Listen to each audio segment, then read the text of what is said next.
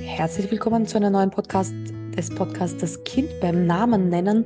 So werden wir das heute auch tun und zwar mit meiner Gästin, das ist jetzt wahrscheinlich gegendert, mit meinem Gast, der lieben Alexandra. Viele Grüße in die Steiermark. Schön, dass du da bist.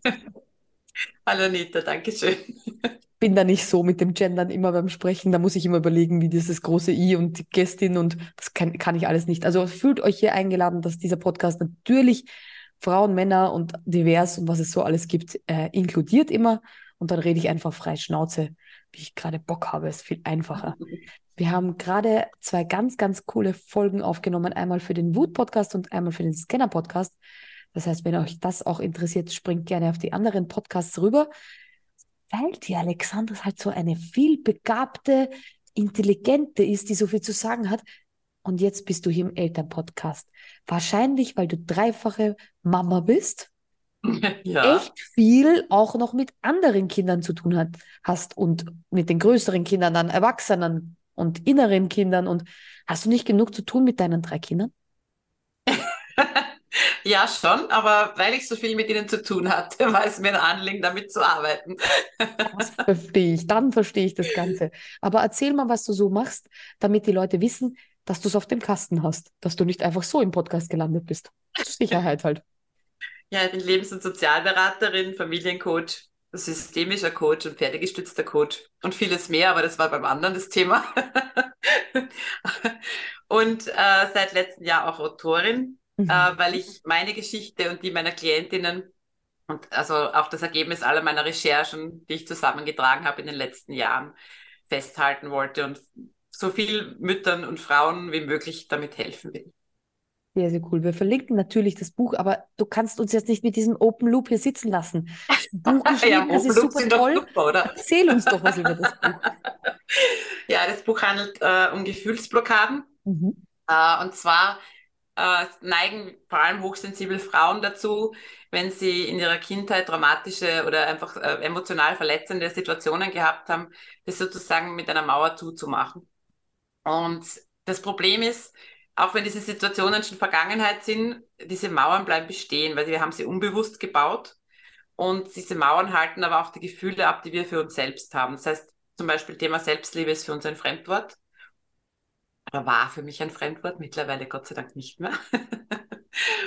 und ähm, das, also diese Mauern abzubauen, ohne zu wissen, dass sie da sind, ist einmal das Erste. Also wirklich dieses Bewusstmachen wieder, dafür ist das Buch eigentlich geschrieben, mhm. äh, dass es diese Mauern gibt und dass ich vielleicht eine habe.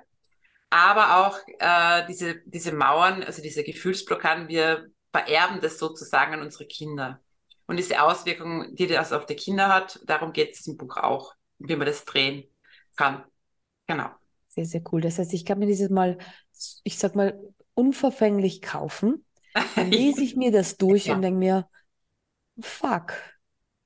Ich glaube, genau. ich habe da ein Problem. Da könnte so eine Mauer sein, aber das merke ich schon. Ja, da hat sie recht. Ich glaube, im Buch schreibt sie über mich. Mhm. Ähm, mhm. Und natürlich, als Mama kann ich auch nur sagen, ähm, gerade wenn wir jemanden zu Hause haben, der die nächste Generation ist und dann für die übernächste Generation sorgt, ist jede Arbeit, die wir an uns leisten, auch die für die nächsten Generationen, die da folgen. Deshalb, liebe Mamas, liebe Papas und sonst was, es zahlt sich immer aus zu schauen, ob da vielleicht was ist, was wir uns genauer anschauen können. Ähm, deswegen ja. habt nur Mut, schaut euch das gerne an. Wenn ich jetzt merke, okay, ähm, ja, stimmt, diese Blockaden habe ich, aufge äh, hab ich. Ich kann gewisse Situationen nicht so cool handeln. Äh, Gibst du was im Buch mit oder ist es am einfachsten, man meldet sich bei dir? Ja, also das Buch ist wirklich so geschrieben, dass man das wirklich selbst lösen kann mhm. zum Teil. Mhm. Äh, ich möchte natürlich betonen, dass wenn wirklich schwere Traumata der Hintergrund dafür sind, dass man da fachmännische Hilfe bitte holen sollte. Aber es ist auch im Buch immer wieder erwähnt. Yes. Aber es ist eigentlich ein Buch zur Selbsthilfe. Ja, sehr, sehr cool. Das heißt, ich brauche gar nicht gleich jemanden äh, dazu beauftragen, sondern ich kann da wunderbar genau. auch sagen, ich schaue mir das in meinem stillen Kämmerchen mal an für mich selbst. Und wenn ich was merke, dann kann ich das auch im stillen Kämmerchen mal mit mir ausmachen. Und dann kann ich ja noch immer, wenn ich sage, ich brauche da noch weitere Unterstützung, finde ich dich ja, Gott sei Dank.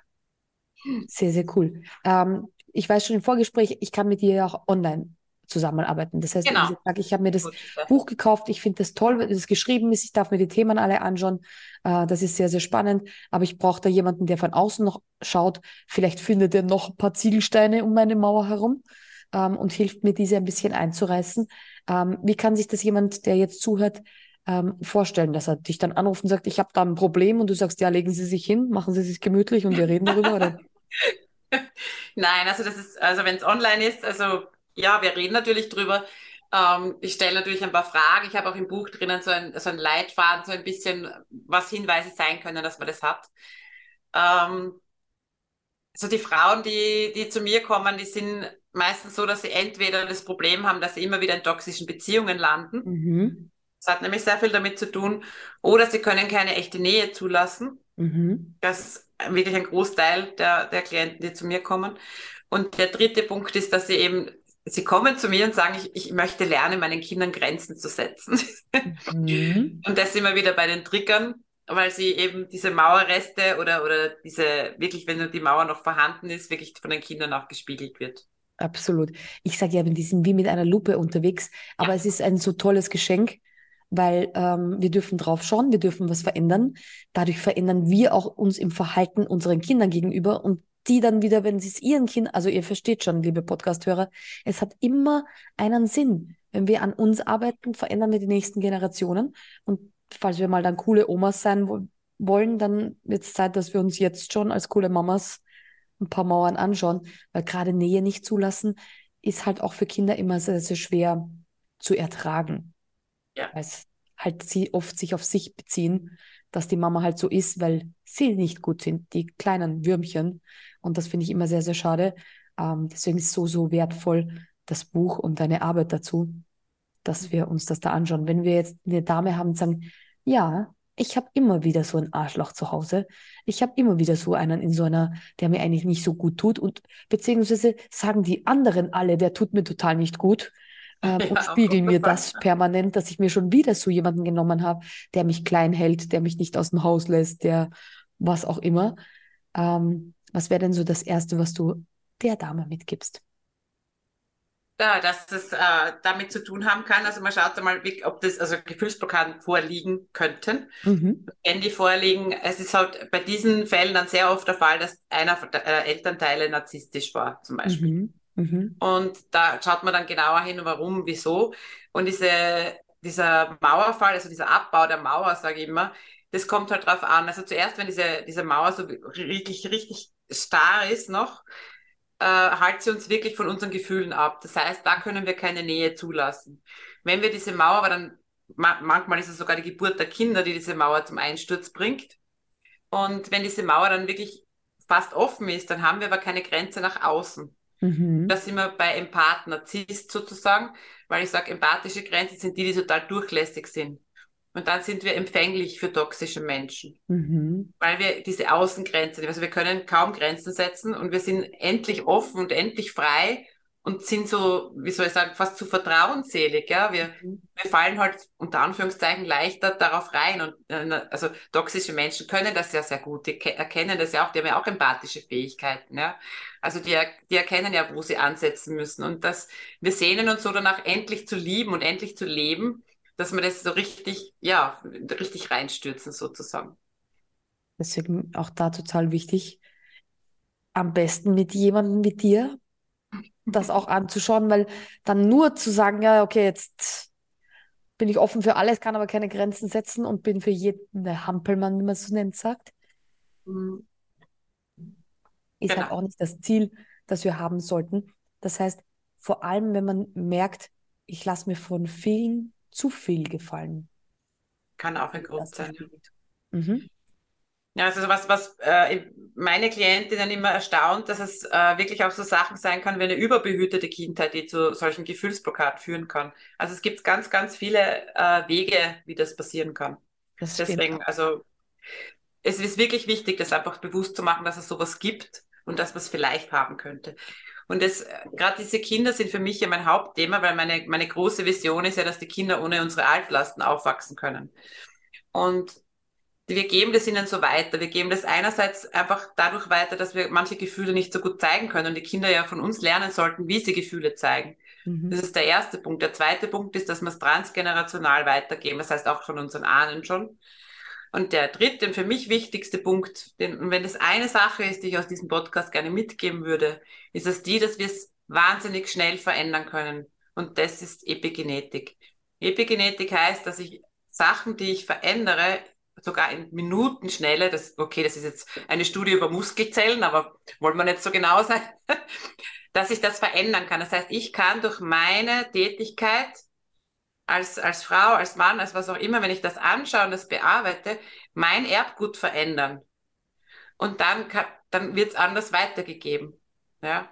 Und Spiegel ist natürlich ein anderer Punkt. Aber Epigenetik ist es wirklich so, da gibt es Studien, wo traumatische Ergebnisse an, ich weiß nicht wie viel hunderten Genen festgeschrieben waren. Das ist alles schon untersucht.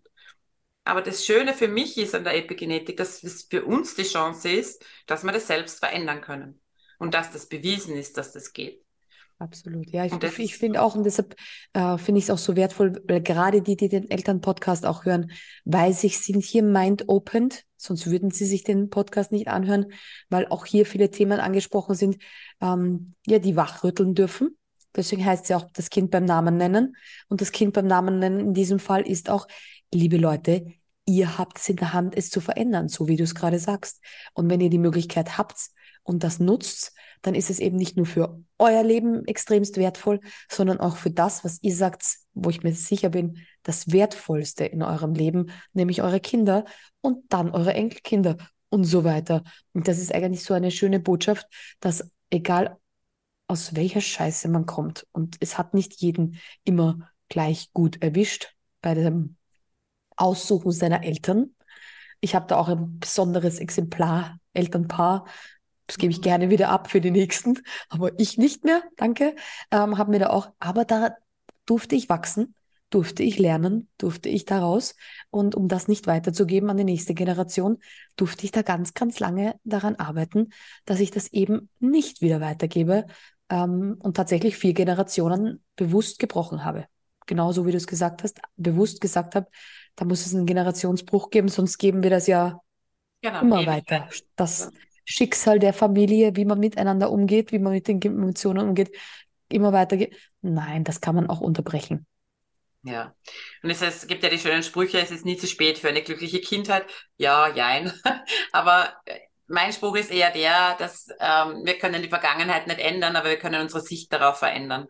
Genau. Und sehr viel hat davon auch mit Vergebung zu tun. Mhm. Das ist jetzt die, die Meisterklasse, sage ich jetzt einmal. Genau. Aber Vergebung ist ganz wichtig, weil Vergebung gibt uns unsere Kraft zurück, unsere Macht zurück. Also solange wir nicht vergeben, sind wir ewig in der Opferrolle. Und genau. das ist ein ganz wichtiger Punkt. Und man muss das auch nicht persönlich machen.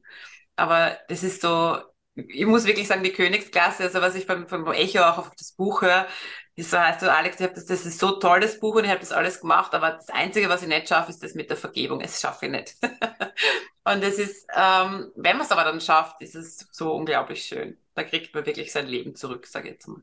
Genau, und dann hat man es wieder selbst in der Hand und es ist eben ja. nicht mehr in dieser Opferrolle, wo man sagt, ich kann ja nichts dafür, aber damals war das halt oder damals ist mir das passiert und deshalb bin ich halt jetzt so. Ja, Status quo ist halt ein Status quo und den dürfen wir halt auch anschauen und verändern. Deswegen ist so wertvoll. Ich kann es nur noch mal sagen. Ähm, sehr, sehr cool. Also, liebe Podcast-Hörer, wir haben natürlich das Buch verlinkt. Holt euch das sehr, sehr gerne, ähm, weil alleine so ein Buch kann euer Leben verändern. Und ja. das stimmt in diesem Fall absolut. Ja, meine größte Intention war, für das Buch war, dass ich zumindest eine Mauer zu Fall bringen will. Ganz sicher. Und das ist schon bei der Einleitung schreiben passiert. Und ich habe bei einer ersten Lesung ist auch eine Dame zu mir gekommen und gesagt, jetzt ist passiert, jetzt ist sie gefallen. Ja. Das ist so für mich so schön, dass es manchmal wirklich reicht, sich das bewusst zu machen. Gott sei Dank kannst du es nicht immer hören, weil stell dir vor, du hörst jetzt alle paar Minuten ruckelst bei dir und es ist wieder bei einer Leserin oder einem Leser. Steinbruch. Ja. Steinbruch. Also ich nur sagen, weil der, der, der letzte Baselstein oder Busselstein, wie auch immer man es mhm. aussprechen will, ähm, der war für mich, dass es einen Zusammenhang geben muss zwischen ähm, Asperger-Syndrom mhm. und Hochsensibilität. Mhm. Und das. Einzige, was ich immer gefunden habe, waren Unterschiede. Und ich mhm. habe so lange gesucht und habe eine Studie fürs Buch gefunden. Und das ist für mich, also weil es wirklich so ist, dass Hochsensibilität und und alle anderen, die außerhalb von der Norm Reize verarbeiten, eigentlich wirklich in, dieses, in diese Schiene fallen. Und mhm. es gibt Zusammenhänge. Und das Lustige war, nachdem ich diese Studie gefunden habe, habe ich den ersten Hochsensibilitätsfragebogen gefunden, wo bei der Fußnote stand, haben Sie schon eine Diagnose auf Asperger? So.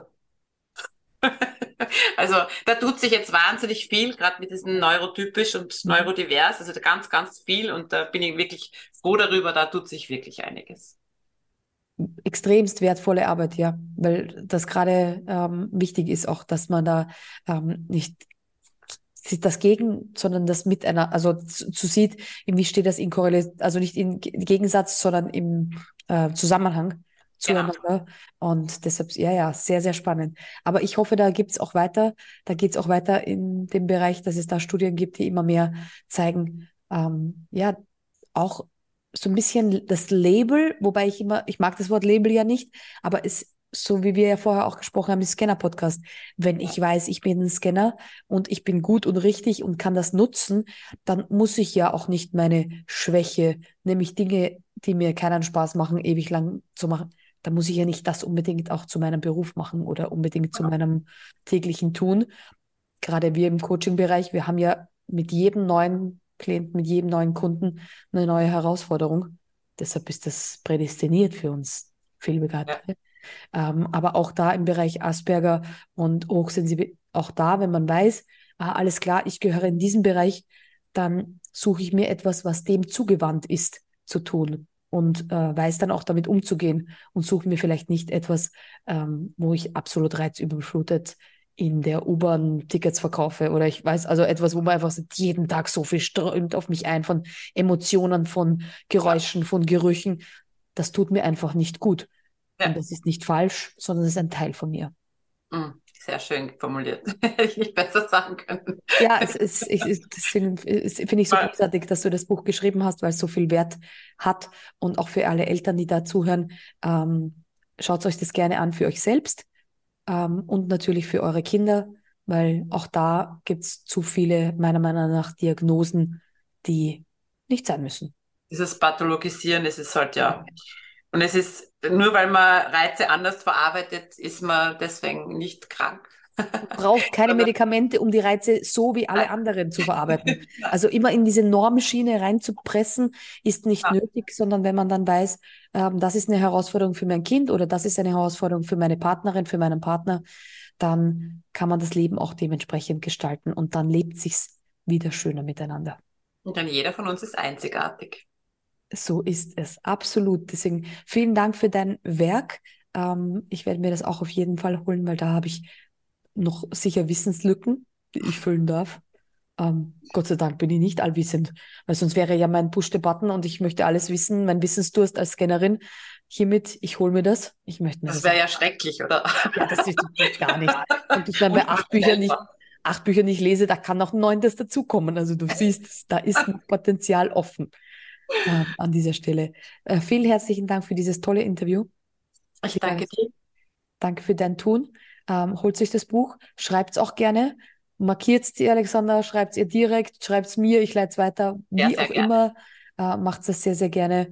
Ähm, das ist immer de, die Resonanz und das Feedback ist dann der Balsam für die Schriftsteller. Ja, oh ja. ah ja, und wer nicht so gern liest, es kommt bald als Hörbuch raus. Noch gut, weil wir Scanner können das dann auf eineinhalbfache Geschwindigkeit stellen. Also ich das, das, das ist dann der Vorteil ja, Wäre aber schade, weil die Uschi Bib spricht das so toll, dass Ach es wirklich dann, ein Genuss ist, es zu ihm zuzuhören. Dann ist es was anderes. Aber bei manchen Dingen ist es gut, dass man auf eineinhalbfache Geschwindigkeit, weil sonst oh ja. lese ich halt einfach schneller, als dass ich höre. Und da ist das schon gut so. Vielen Dank für dieses tolle Interview. Hat mich riesig Danke. gefreut und ich freue mich, wenn es eine Wiederholung oder ein nächstes Mal gibt. Oh ja, sehr gerne. Tschüss.